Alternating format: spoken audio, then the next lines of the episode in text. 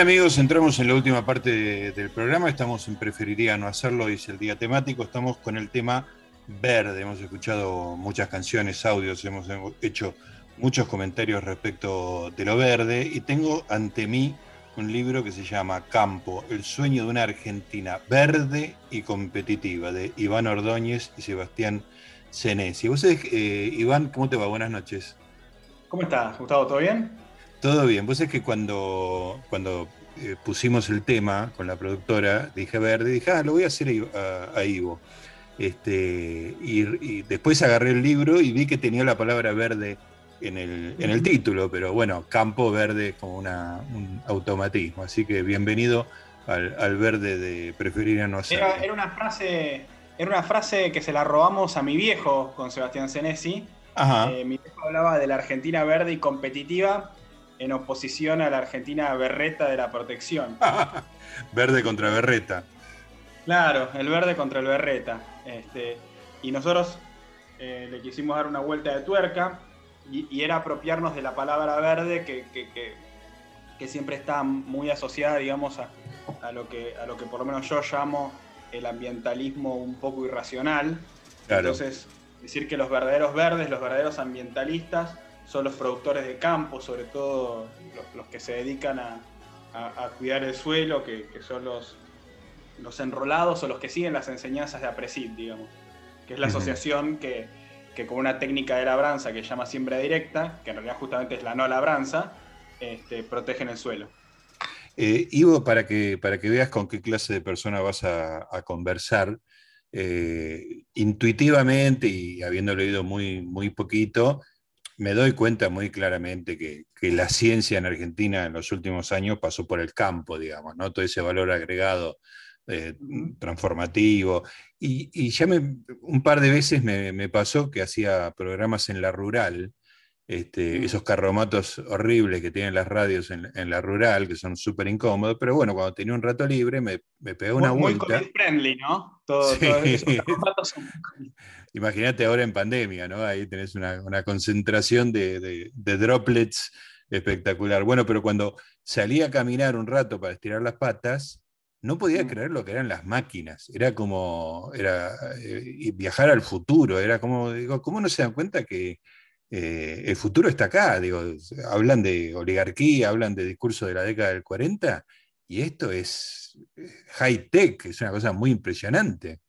Y me permito ahí acotarte que, que si bien la maquinaria agrícola es tradicionalmente eh, el, el rubro del sector donde menos innovación hay, digamos, en semillas se invierte y se innova mucho más, etcétera, Claro. etcétera, fue desde Argentina que salió la última, a mi gusto, gran innovación en maquinaria agrícola, que es la construcción de, de partes de la maquinaria con fibra de carbono.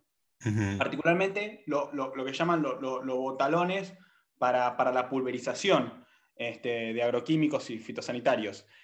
Este, que los desarrolló una compañía que hacía mástiles para veleros de alta competición, este, que se llamaba King Agro, y, y- fue entre otros Héctor Huergo, uno de los grandes impulsores de hacer ese traslado tecnológico de, de- de los veleros a, a la maquinaria agrícola y es algo que, eh, si la memoria no me falla, adoptó John Deere, que es una multinacional, que es la líder del mercado, es, es el Apple de, los, de la maquinaria agrícola. Sí, sí, sí, me suena a mí, con eso te digo todo.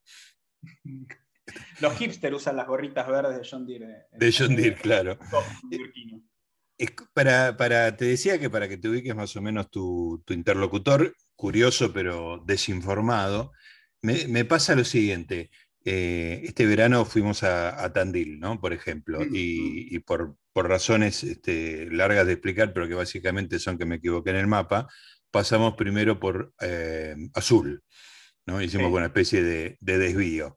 Y bueno, más allá de- del mal humor de alargar 40 minutos el viaje, era muy espectacular eh, los- estar rodeado de, todas cosas sembradas y también era muy espectacular mi ignorancia, digamos, ¿no? Yo no sabía si era soja, trigo, maíz, o sea, que vos vas de, de azul a, a Tandil. ¿Y qué tenés? ¿Qué son esas praderas increíbles? Mira, en, en la época del año que fuiste vos, que, que es el verano, tenés los, cultivos de verano, que típicamente son dos, el, el maíz o la soja. la zona esa es un poquito más agresiva para el maíz que para la soja, entonces muy probablemente lo que hayas visto es, es en su mayoría soja. Si viste unas plantas verdes de más o menos como máximo un metro y medio, Algo así. Un, metro, veinte, eh, lo que viste son plantas de soja. Si lo que viste son plantas un poco más altas, que podrían estar en, en el 1,80, entre el 1,60 y, y, y, el 1,80, lo que viste era maíz que, el Marlo es muy reconocible. Por ahí no a la velocidad del auto, ¿viste? Sí, sí, no, pero creo que me hubiera dado cuenta. me hubiera dado cuenta. Tandiles, este, para, los, para, los, para los que pensamos en una Argentina verde y competitiva, eh, Tandiles a nosotros lo que Chivilcoy era Sarmiento, ¿no? Eso es muy interesante porque lo leí, lo leí en Seúl, justamente, vos escribiste una nota, pero no, no era en tu nota, me parece que decía eso, ¿o sí? No me acuerdo. Es probable, porque, porque eh, es probable que lo hayas leído o, de Fabio Ketlas o de mí, porque somos Ah, Ketlas, sí. sí. Eh, y, los dos lo usamos mucho. La idea de estas ciudades intermedias que no son capitales de provincia y que tienen una este, em, economía muy diversificada, pero que pivotea en el agro y que en general cuentan con alguna cabeza de alguna universidad, alguna facultad. Claro Yo, pienso en Tandil con la UNICEN, eh, pienso en Villa María, que creo que si la memoria no me falla, tiene tres facultades a, mm. falta de una. Este, Rafaela, bueno, eh, Río Cuarto, eh, son todas ciudades este, muy excitantes que nos, nos, cuentan de una Argentina posible, digamos. Qué espectacular. Y realmente uno, he ido con espacio de algunos años, dos o tres veces a, a Tandil, y es como una ciudad pujante, digamos, ¿no? Es una ciudad que está bien, ¿no? El hecho de que, de que además tenga turismo eh, eh, le, da restaurantes piolas para ir a comer, este, le da un montón de actividades. Eh, bueno, Tandil es como una especie de mini Argentina, ¿no? Tiene industria, tiene obviamente muchísimo campo, este, tiene turismo, tiene un destacamento de las Fuerzas Armadas, tiene una universidad. Este, Está todo. Tiene tiene una, tiene una democracia de, partidos que se alternan. La verdad que es, medio una comarca, viste, es de Shire, ¿no? Eh, claro. Le falta Bilbo Baggins y están, están hechos. Escúchame, ¿y cómo era la idea de Sarmiento con Chivilcoy? ¿Qué pasaba en esa época y qué, qué, mostraba Chivilcoy? Bueno, Chivilcoy, viste, a, la manera de un, de un común amigo, Hernán Iglesias Sila, Chivilcoy era para Sarmiento eh, eh, eh, ese sueño de, la Yeoman Democracy, de, la democracia de los pequeños propietarios, donde Sarmiento había mandado justamente a, a, zonificar lo que era Chivilcoy y a imaginarse esta Argentina de, de, pequeños propietarios que participaban activamente de la vida pública de la, de la construcción de un país. Eh, es algo también divertido escuchar, por ejemplo, a Martín Yesa, que, es intendente de Pinamar, y, que cuenta su vida entrelazada con también la creación de una, comunidad nueva, joven, que es Pinamar, que cuando él era, un, niño no, no, pasaba a los 10.000 habitantes estables, digamos. Entonces hay todo por hacer. Todas esas ciudades del interior, este, que me, odio la palabra interior, este, porque las mezcla, ¿no? Entonces es todo medio lo mismo, es el interior, ¿no? Que, en realidad no tiene nada que ver, este, pero como dice Borges, este, todos los pueblos de, la provincia de Buenos Aires son iguales hasta en eso de que se creen distintos. Muy bueno. Eh, pero, pero, pero, pero nos muestran eh, la cosa pujante. Yo cuando hablo con chicos de juventudes rurales eh, que, que participan de una vida activa comunitaria muy grande, por ejemplo, los chicos de las juventudes cooperativistas de acá jóvenes, lo que, me, lo que ves es que hay un sentido profundo de protagonismo, de que si no lo hacen ellos, no lo va a hacer nadie. No es como la capital federal, no es como la ciudad de Buenos Aires, donde apretás un botón y aparece un nuevo director de escuela, ¿viste? Claro. Se, quebró el pie el director de escuela, apretás un botón y salió otro, apretás un botón y salió otro en, esas ciudades el, director de la escuela se, tropieza, se, quiebra la pata y no hay director de escuela. Claro. Y la hacen andar igual.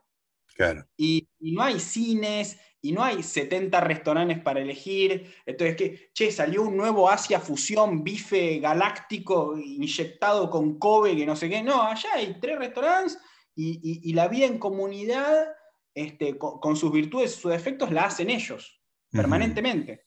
Entonces, eh, tienen, tienen algo especial. Este, también, obviamente, hay muchas que, son ciudades aburridas. No voy a decir cuáles, porque conozco. Para no ganarte enemigos. Para no ganarme enemigos. Pero he vivido en algunas este, que son particularmente aburridas y he tenido la suerte de, de trabajar mucho en Tandil, que, es todo lo opuesto. Sí, sí, no, Tandil claramente es un ejemplo de, pujanza y diversidad, culturalmente está bien y están los salames, los quesos, digo, es un lugar que, estamos considerando en familia, digamos, como para una última etapa, es un lindo refugio, ¿no? ¿Te querés poner una posada, Gustavo? No, que quisiera vivir tranquilo. ¿no? Cuidado con la RAM que de a poco va avanzando para el norte y en cualquier momento este, eh, explica que, que, que, ¿Qué, es la RAM? Tierras ancestrales. Ah, este, ya, claro. Justamente te, te quería este, eh, tirar dos líneas este, para que desarrolles, que son dos líneas de, discusión tuyo, ¿no? que, yo veo que das batalla este, dialéctica y argumentativa en, dos líneas que están bastante hermanadas, digamos. ¿no? Una es este, el, discurso que yo decía que parece de la década del 40, de la oligarquía, este, de los latifundios y el, campo improductivo, y la otra tiene que ver con, la calidad de la alimentación, digamos, ¿no? Vamos, vamos en orden, si, si encontrás eh, vasos ligantes entre las dos me lo decís, pero arranquemos con ese discurso tipo Grabois, digamos. Este, eh, ¿En qué cambió, si es que cambió, si es que alguna vez fue cierto esa imagen del campo improductivo y, latifundista al, día de hoy? Bueno, ahí es interesante leer, por ejemplo, las discusiones que, tiene un, intelectual, entre comillas, nuevo, o por lo menos nuevo para mí, que se llama Roy Ora, con este, lo que es la academia de izquierda tradicional, ¿no? Este, ahora prueba... Es, historiador, eh, Roy, ¿no? Roy es historiador y prueba, eh, eh, y aparte no es, lo que sería del palo, no, es lo que alguien llamaría un intelectual orgánico, es más bien un intelectual aséptico, para decirlo de alguna manera, este, que encontró una, una, beta distinta, que es este, decir, em, la pampa húmeda era un mar de pequeños propietarios, pequeños arrendatarios, pequeños colonos, tierra yerma, este, con islas de lo que se conoce como la gran propiedad, la hacienda, el latifundio. Que es al revés de la interpretación de izquierda, que es que la pampa húmeda era un mar de latifundios con islas de este, pequeños arrendatarios. lo cual invierte la, la perspectiva.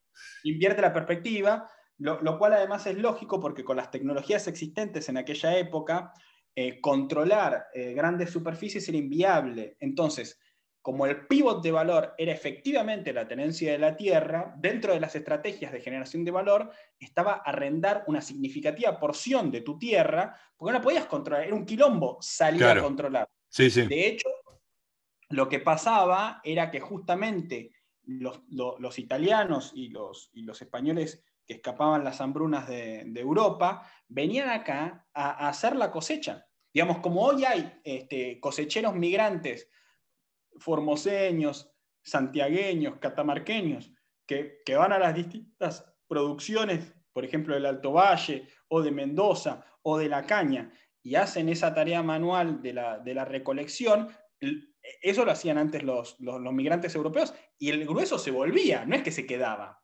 Claro obviamente había este, entre esos migrantes este, eh, algunos que tenían un espíritu empresario mucho más marcado y eran los capataces, los organizadores de la producción. Y así nace el, protocontratista rural que, hoy conocemos, que es digamos, el que con la maquinaria agrícola resuelve los servicios de pulverizada, de siembra, de cosecha, etc. Que en aquella época era el que organizaba a, toda la fuerza laboral que, venía a, mano a, cosechar el trigo, del cual, entre paréntesis, eh, recién alcanzamos el autoabastecimiento en 1905. O sea, hasta 1905 se importaba mucho trigo en Argentina. Eh, o sea que. Básicamente. No éramos un país este, eh, agrícola. Claro, eso entonces nace con el siglo XX. Eh, entonces la perspectiva era inversa, era, era, había pequeños productores, digamos, este, y era un mar de pequeños productores con algunas islas improductivas de, los terratenientes, digamos, ¿no? Pero que subcontrataban. Ah, vos tenías islas de mayor productividad, islas de menor productividad. Eh, la productividad te la daba la intensidad de uso de la tierra. O sea, si, vos estabas constantemente haciendo o agricultura o ganadería en los lotes, eh, em, ya sea porque contratabas el trabajo o porque lo hacías vos, eh, independientemente del tamaño. ¿Me explico? La, la hacienda no existía como tal en el sentido de que estaba, porque obviamente era un, territorio de mercado, pero grandes lotes de esa hacienda se alquilaban y estaban productivos gracias a que había gringos que querían producirlo. Claro. Eh, eh, después la historia es mucho más larga, estamos hablando de lo que pasaba en la campaña en, 1880, 1890. Eh, o sea, la noción de Argentina era algo nuevo en, la época que estamos describiendo, ¿me explico? Sí, sí, claro. Era lo Exacto. ¿Y qué pasa en el siglo XX? ¿Qué pasa en el siglo XX y qué pasa con Perón, donde empieza ese discurso antioligárquico, digamos, más fuerte? Eh, eh, fue mucho ruido y pocas nueces, eh, en el sentido de que no se alteró el esquema de propiedad. lo que sí se hizo fue alterar el usufructo. El, peronismo no, no, no, no cuesta, o, por lo menos, déjame hasta esta parte, ¿no? Este, no, cuestiona el derecho de propiedad, pero sí cuestiona el usufructo del derecho de propiedad. Eh, y, justamente con Perón lo que, lo que, lo que pasó fue, una situación en la que este, se, se congela los alquileres, se inicia el congelamiento de alquileres o, se profundiza un incipiente congelamiento de alquileres que había antes de Perón, de alquileres de tierra, de tierra rural, digamos, y, y eso motivó un progresivo proceso de desinversión. De hecho, entre eh, la, producción agrícola es prácticamente la misma en toneladas entre 1950 y, 1990. yo estoy hablando de que mientras todo el mundo eh, se mecanizaba, invertía en fertilizante, eh, híbridos de maíz, híbridos de trigo, etcétera, etcétera, etcétera, la frontera agrícola argentina estaba, entre comillas, inalterada y la producción total prácticamente no crecía, o crecía muy poquitito. Y a su vez, este, todos los distintos inventos, este, como la Junta Nacional de Granos y Carnes, eh, todas esas cosas que en el fondo lo que hacían era pisar el precio que cobraba el productor, lo que hacían era hacer a, todos los negocios eh, menos atractivos. Entonces vos lo que tenés es un proceso de, mientras e, esto lo estudié hace un tiempito, mientras en la década de 70 nosotros este, teníamos más cabezas de ganado per cápita que Brasil, muchísimas más, y exportábamos, si la memoria no me falla, seis veces más carne que Brasil, e, e, a lo largo de, la década de 60 hasta la década, hasta, esta, hasta, hasta la actualidad, se invirtió totalmente la relación. Nosotros caímos sistemáticamente en cabezas de ganado per cápita, mientras que Brasil aumentó y hoy Brasil exporta, creo que si la memoria me falla, entre dos y tres veces más carne que nosotros. O sea, nosotros exportábamos seis veces más carne que ellos, y de hecho ellos, eran un, eh, ellos eran un mercado cautivo de Argentina, y ahora es al revés, ellos son el mayor exportador mundial de carne vacuna, y, este, y están entre dos y tres veces más carne que nosotros. Entonces, eh, ¿Y eso está relacionado con, la, con esa intervención del Estado que vos describías? Totalmente, porque lo que cuando vos este, eh, le deprimís el precio cobrado al productor, eh, le, arruinás la rentabilidad y el productor desinvierte. y descapitaliza el negocio. Entonces hace lo contrario a lo que hicieron todos los productores competidores de Argentina, porque Argentina es el único país productor exportador neto de alimentos. Obviamente Estados Unidos, que es el primero, Brasil, Australia, Canadá, eh, son todos países que, han invertido mucho en conocimiento por hectárea y eso te eleva la productividad y a diferencia de lo que hace Graboy con la, con la huerta de los perejiles, vos lo que necesitas es menos hectáreas para producir la misma o más cantidad de alimento. Si hagamos juntos este ejercicio, si nosotros en vez de estar acá hablando por Zoom, eh, pavadas teóricas, tuviéramos que producirnos nuestro alimento, bueno, eh, muy probablemente la producción del alimento tomaría el grueso de nuestro día laboral y no tendríamos tiempo para hacer otras cosas. Claro, entiendo. Justamente lo, que hacen las sociedades modernas capitalistas es mediante el intercambio eh, eh, generar la especialización productiva que eleva la productividad, por hora trabajada y, nos permite dedicarnos a hablar pavadas por Zoom, usando tecnología. Digo, a ver, es una elección. Digamos, podemos vivir de la huerta de perejiles cultivados bajo la sombra de unos árboles. Pero tenemos que vivir para eso. La de vida va a caer y, vamos a vivir más pobres, ¿viste? Porque eh, produciendo perejiles no se pueden comprar vacunas de COVID, ¿me explico? Sí, sí, entiendo perfectamente. Hay un problema de. Eh, y eso es algo que me obsesiona en el último tiempo, que es ver cómo eh, no solamente la sociedad argentina se, empobrece siguiendo el indicador clásico de cuánta gente está por debajo de la línea de pobreza, sino por este, cuán alejados estamos tecnológicamente del mundo. Nos estamos en serio cayendo del mundo. Pero el campo también, el campo especialmente. El campo en menor medida, porque al ser un sector este, de muchísima productividad, tiende a reinvertir y porque aparte como es un sector de, lo que se llama price takers, tomadores de precios, si no invierte se cae el mercado. Pero, pero este, eh, están habiendo olas tecnológicas en el agro que no la estamos agarrando, particularmente en, nuevas semillas, este, que no están viniendo acá por, por, un tema más complejo que es este, cómo se pagan las patentes por el conocimiento de la semilla, que eso es algo demasiado largo para charlarlo, este, pero no están, no están llegando. Y, y obviamente cuando vos a un empresario, Gustavo, le cercenas la rentabilidad, le corres el foco. Entonces, el empresario ahora está más preocupado en ver cómo defensivamente protege la rentabilidad y no en cómo agresivamente crece. Entonces, claro. Eh, te afecta la productividad eso. Totalmente, porque estás, estás pendiente de algo externo a tu organización.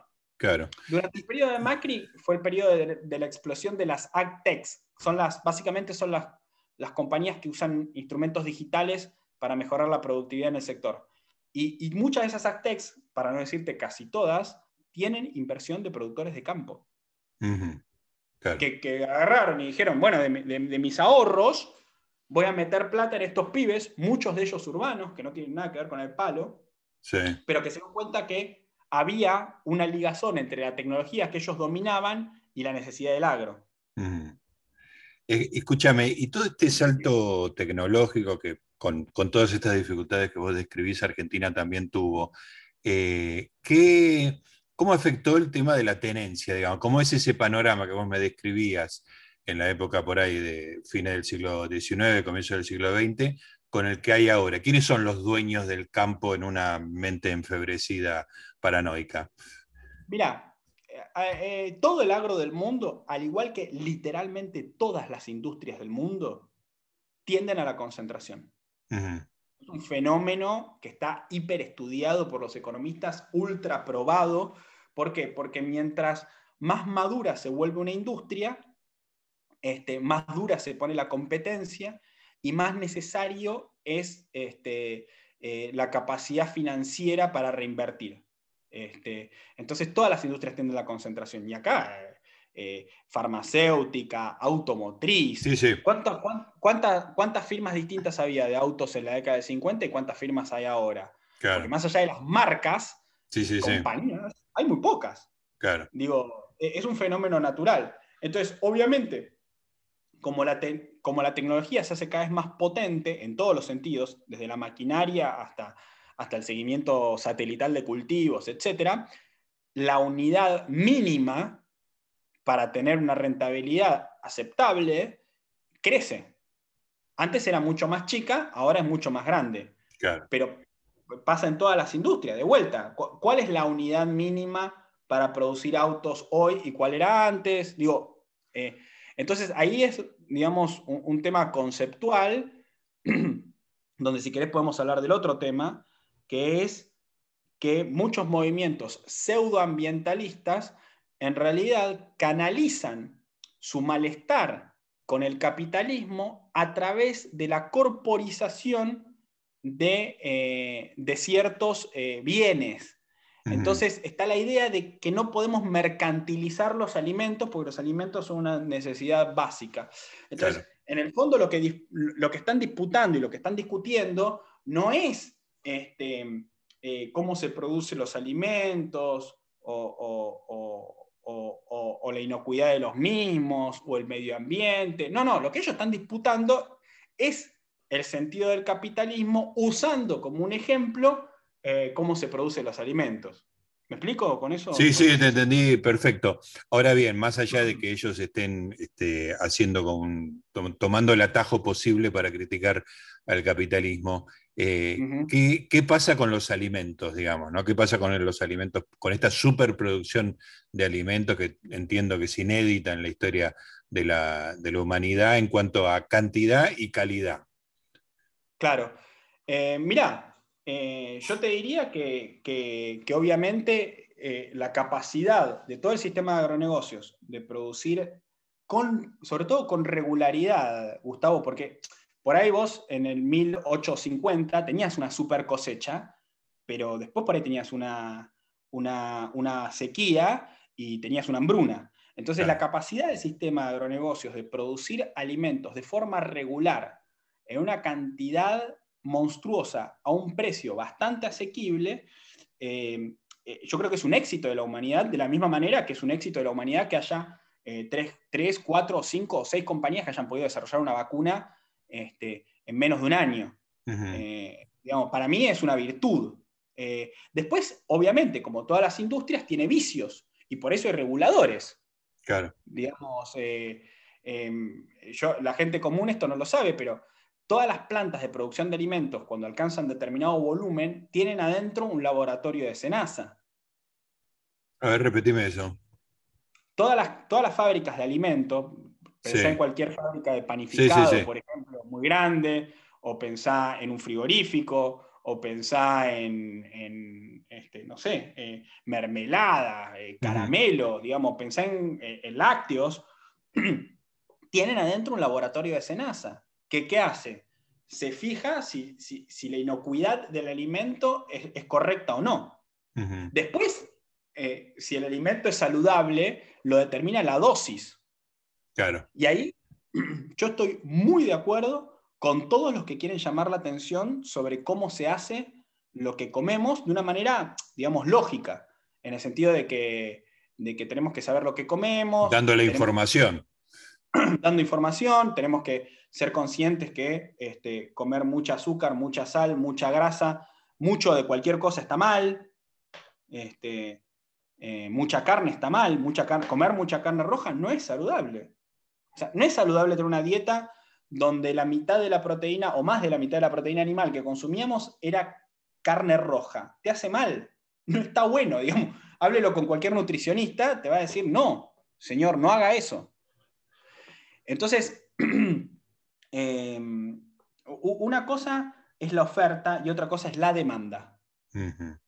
y, cuando tenés un proceso de empobrecimiento progresivo de la sociedad, es lógico que esa sociedad coma peor, y no solamente por una cuestión de ingresos, porque comer bien requiere de muchísimo tiempo y educación. Sí. Eh, digo, no es una pavada esto que estoy diciendo. Para poder comer bien, te tenés que poder cocinar lo que comes, tenés que poder tener una relación sana con la comida, tenés que tomarte un tiempo, tenés que llamar a la familia a la mesa familiar. Todas estas cosas que digo que parecen medio. Es, es caro. Claro. ¿Qué? Es caro, digo, dedicarle todo, ese tiempo. Que decir es caro, tenés que tener una mesa, tenés que tener una casa sana, tenés que tener una madre y un padre que vuelvan una hora razonable de su trabajo. Digo, estar informado, que también es caro. Estar informado, que también es caro, tener el tiempo para cocinar, que también es caro. todo es caro en eso. Entonces, como la sociedad se está empobreciendo y se rompen los lazos sociales y tenés viviendas que son multihogares, eh, bueno, vos, vos has trabajado en Index, sabés lo que te quiero decir con esto, pero es básicamente que que haya muchos grupos familiares conviviendo En, la misma ciudad de edilicia. Este, todas esas cosas eh, eh, son tristes, nos tienen que doler, digo, pero la solución no es este, empezar a gritar y decir este, el pan lactal nos mata. Digo, me parece como muy infantil. Yo estoy describiendo un problema multidimensional, hipercomplejo, y si la solución que vos me das es, vamos a cerrar las exportaciones de carne y vamos a decir que el pan lactal nos mata y con eso me voy a dormir tranquilo, es como, es como decirles, eh, no, yo los mandé a todos a hacer cuarentena. Entonces, si están contagiando, es, culpa de ustedes, que son malos ciudadanos. me parece una, una respuesta muy infantil a un problema multidimensional extremadamente complejo. Ahora, Ivo, vos describís esto para, Argentina. ¿Qué pasa en los países desarrollados donde la pobreza es un, no es el problema que se... Digo, en el resto del mundo, incluso en nuestros países vecinos, la pobreza ha disminuido en los últimos años y muchas veces por gracias a este tipo de cosas. ¿Qué pasa con estas discusiones en Europa, en Estados Unidos? Mira, eh, eh, eh, en esos países la gente está en la trampa del ingreso medio. ¿Qué quiere decir la trampa del ingreso medio? Es lo suficientemente rica como para que su tiempo valga mucho, entonces quieren venderlo en el mercado laboral para ganar más plata. este, pero no es lo suficientemente rica como para decir que hasta acá paro de trabajar y en vez de comerme eh, chips con un pomo de queso cheddar y, no sé, inyectarme café de, Starbucks. Le eh, dedico dos horas a comer, bien. Claro, me dedico una hora a resolver lo que es la comida de este día. Claro, entiendo. Entonces, ahí la discusión pasa por cómo hacemos para, para, aparte, eh, no jodamos, em, los sabores intensos, que son los que les gustan a los nenes, son fácilmente identificables y producen mucho placer. Claro. Las cosas que son muy saladas, las cosas que son muy dulces, la combinación tradicional, yo hice un curso de barman, me lo regaló mi mamá cuando cumplí 30. la combinación tradicional limón, azúcar, em, espirituosa, son todos sabores que despiertan un, placer muy grande y obviamente eh, em, te llevan a consumir dosis que te hacen mal. Claro. De la misma manera que te hace mal tomarte 30 margaritas, te hace mal estar comiendo papa con cheddar todo el día. Claro. Ahora, obviamente tienen un montón de, glutamato monosódico, que, es la base del umami, que es un sabor este, que, por ejemplo, tienen, hace la prueba las, las eh, eh, ¿cómo se llama el primo de los boquerones? Las anchoas. Las anchoas, tienen mucho umami, e, es un sabor que te despierta este, muchísimo placer y que, que te da sensación de no saciedad. Por eso cuando es un poco de Pringles te las morfás. Están llenas de eso. Bueno, obviamente hay que educar a la gente en que eh, todo en su justa medida y armoniosamente, pero pensar que vamos a solucionar el problema porque, porque dijimos que, el pan lactal nos mata y, y cómo se llama, y que hay que comer pollo criado a campo, me parece de un nivel de infantilismo. Este... Bueno, además eh, claramente se enfrenta con un problema mundial, ¿no? De alimentar una cantidad de personas para los cuales este, solamente la industrialización da respuesta. Esa es la discusión tradicional que enfrenta la productividad. Acá estábamos ya hablando de, los países desarrollados, ¿no? Entonces, claro. ah, hay, hay, un tema ahí, ¿no? Hay un tema ahí. Y obviamente, como todas las industrias, este, la regulación no es mala, per se. Digo, eh, eh, obviamente que hay visos enfermos de la desregulación, pero también hay visos enfermos de no regular nada. Digo, yo quiero que haya un laboratorio de Senasa chequeando cosas. claro, la pregunta es, ¿el laboratorio de Senasa tiene que estar chequeando lo que hace, no sé, eh, una compañía que hace 300 frascos de mermelada por día? Y, no, no dan los costos ni de Senasa, ni de la compañía, ni nada. Yo quiero que esté si, estamos con una fábrica que produce eh, 2.000 mm, frascos por día, y por ahí sí. Digamos, eso lo define Senasa y funciona. funciona. La gente no se muere porque... A ver, hay un libro muy bueno que, se llama... Este, ah, cuando los trabajadores eh, salen al consumo o algo así, que es este, un estudio del, peronismo eh, no como, también me gusta porque desbanca el mito, ¿no? El, peronismo no es un, un hito industrial, no, es que no había industria y apareció el peronismo y nació la industria, que es mucho lo que dicen muchos peronistas, eh, sino que es como dice esta persona, que ahora no me acuerdo el nombre, eh, el peronismo fue, un hito de consumo. Claro. Entonces, enseñarle a los argentinos a consumir, porque masivamente se incorporó un montón de gente al consumo y, y nacen las primeras agencias de inspección, porque había que ver cómo se producía ese alimento enlatado, todo, todo eso, que de golpe era una cosa de muy bajo alcance y de golpe explotó y había que dar una dimensión. Disculpame, esa, esa, chica no puede ser una chica que está en Texas, que se llama Milanesio, que estudia... Sí, sí, excelente Excelente libro. Te cuento que eh, en uno de estos miércoles la entrevisté a ella porque escribió un libro sobre el destape sexual en, el, en la democracia. Este, eso, otra investigación que hizo. Sí, creo que si no me equivoco es Natalia Milanesio, pero Milanesio es el apellido. Eh, totalmente off topic y espero no ser desubicado. Eh, los tres académicos que más me divirtieron en el último tiempo fueron los que iban nadando contra la corriente como el salmón. Milanesio, Carasay, con, claro, con lo de la década del 60 también. Sí, y, y Roy Ora con, con, la investigación de campo. Fueron los tres este, académicos que me contaron algo distinto, digamos. Ajá. El único que me falta entrevistar, contándote a vos como cuarto, es a Roy Ora, así que ya me, ya me estoy agendando este, un preferiría no hacerlo con él, pero me, me, gusta la coincidencia que vos tirás nombres y todos pasaron por este programa, así que hay una, hay una, una sintonía. Está muy bien. Bueno, Ivo, la verdad que fue un placer. Te hago, una última pregunta, nos quedan unos minutitos. ¿Cómo está el campo hoy? Así que la, respuesta más gruesa que me puedas dar. Mira, la respuesta más gruesa que te puedo dar es, eh, no es que la soja subió, es que el dólar bajó. Eh, eh, el dólar bajó y se apreciaron todos los activos del mundo. Acciones, bonos, oro, Bitcoin, y la soja, el maíz y el trigo y la, carne no tanto, pero la soja, el maíz y el trigo. Entonces, eh, eh, el campo está, a pesar de que tuvo una situación de sequía y hay productores que le están pariendo, eh, te diría que el campo agrícola de la pampa húmeda está teniendo un gran año en términos de rentabilidad, la plata que se llevan al bolsillo. obviamente, tiene que compensar los años malos. Entonces, no, es que ahora nadan en plata, es que el giro del negocio se recompone y tienen de vuelta para sembrar. Entonces, eh, uno, de mis, uno de mis grandes temores es que, es que como, como les fue bien, vuelvan a sembrar lo mismo. Y, entonces eh, e, el kirchnerismo use eso como para decir, ven que las retenciones no tienen nada que ver, ven que estamos interviniendo el mercado de trigo y siembran trigo igual, ven que ah, los amenazamos con cerrar las exportaciones de carne y siguen produciendo. Y la verdad es que es, porque el gringo tiene su propia dinámica de negocio y, tiene un costo de oportunidad muy alto. No se puede ir a otro lado. El gringo solo sabe gringuear, no sabe hacer otra cosa, ¿no? No sabe urbanear. El gringo gringuea. Entonces, si le fue bien, produce más, qué sé yo, etc.